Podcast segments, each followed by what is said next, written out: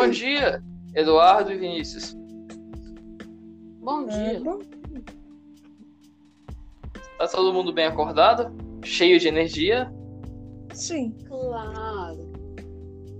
Que bom, pois hoje falaremos de um livro chamado Vida de Droga, escrito por Walce Carrasco. Conheço esse livro, inclusive a história. Ótimo, então, conte-nos a história. Uma menina chamada Dora vivia com sua família, vivendo sempre do bom e do melhor.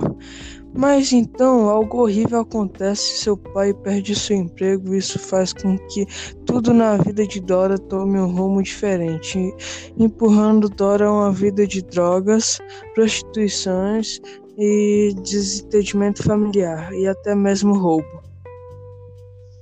Uau, uma história realmente tensa. Sim. Tenebrosa. Sabendo da história de Dora, o que vocês fariam caso vocês acabassem na mesma situação de Dora?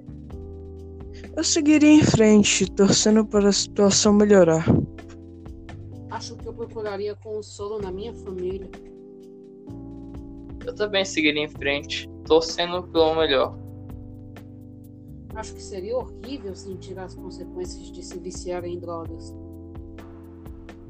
Quais são as consequências, em geral?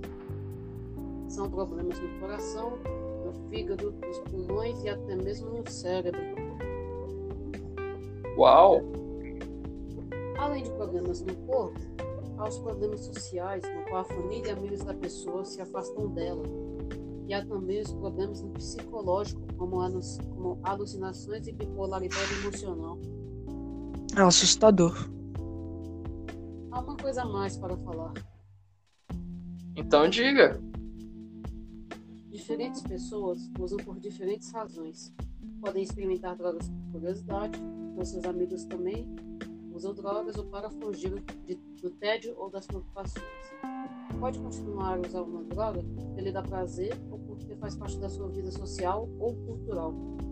A isto chama-se muitas vezes o uso de droga para efeitos recreativos. Boa descrição, Vinícius. Obrigado.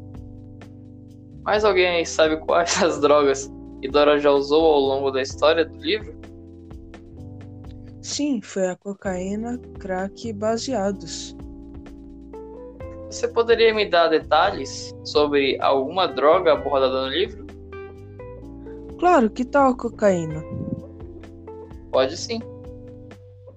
A cocaína causa uma intensa e rápida euforia que em seguida imediatamente pelo oposto, uma intensa depressão, tensão e avidez por mais drogas. As pessoas a que a consomem não comem nem dormem adequadamente. Elas podem sofrer uma frequência cardíaca muito elevada, espasmos musculares e convulsões. Tenebroso. Realmente. Sua composição química é C17H21NO4.